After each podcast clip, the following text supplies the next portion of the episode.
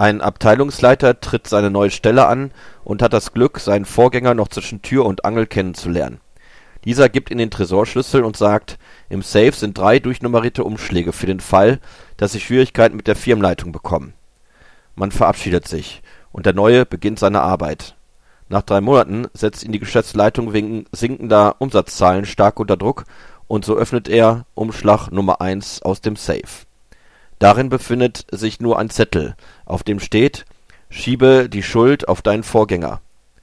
Er tut genau das, und so behält er seinen Job. Nach einem weiteren halben Jahr wiederholt sich das Spiel, und der Manager öffnet Umschlag Nummer zwei.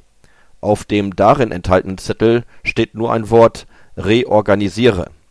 Wieder befolgt er den Rat und bleibt ein weiteres Jahr im Sattel, bis er wieder Schwierigkeiten bekommt. Also öffnet er den letzten Umschlag und liest Schreibe drei neue Umschläge